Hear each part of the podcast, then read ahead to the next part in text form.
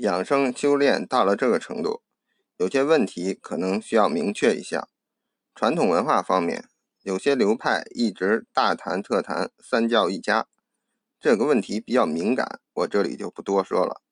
但人家说的是三教一家，而不是三种修炼方法是一家的，所以每家的修炼方法还是不一样的，不要混为一谈。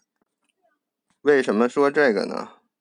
因为最近老听一些朋友人云己云的，跟别人鹦鹉学舌，说一切都是梦幻泡影。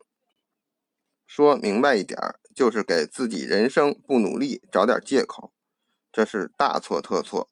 既然学了道家这么多东西，你应该知道道家就是修真的。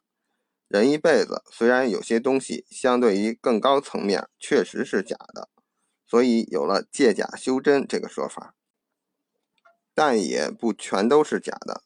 只要你是喜欢探索真相的人，也是能了解一部分真相的。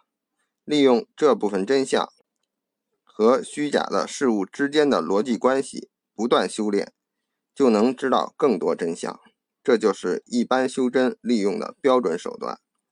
为什么我敢这么说呢？因为说一切都是。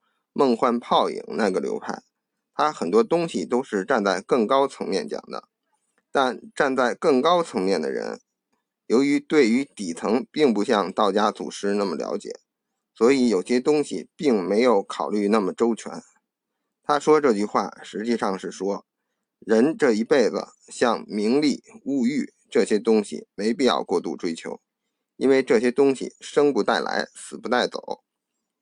只要你死了，它自然就是梦幻泡影。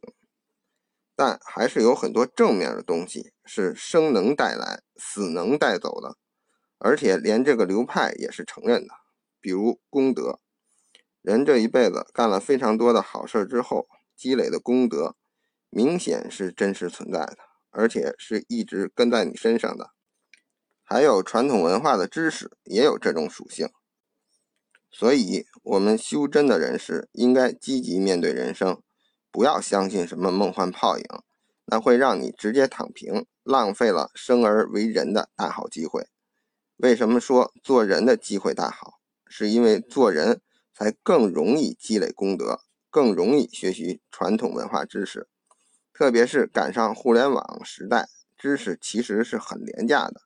相比古代的人，我们有太好的条件。道家讲究天地人三才，人和天地是并列的，可想而知人的重要性。不光对你自己，对这个天地都是非常重要的。这么重要的，怎么可能是梦幻泡影呢？不光不是梦幻泡影，反而是重中之重。你的生命最重要的环节就是生而为人这个环节，不要虚度光阴了，不要被人利用了。抓紧养生修炼吧，才能让自己更上一层。特别是重点关注功德、传统文化知识、能量提升等这些生能带来、死能带走的重点问题。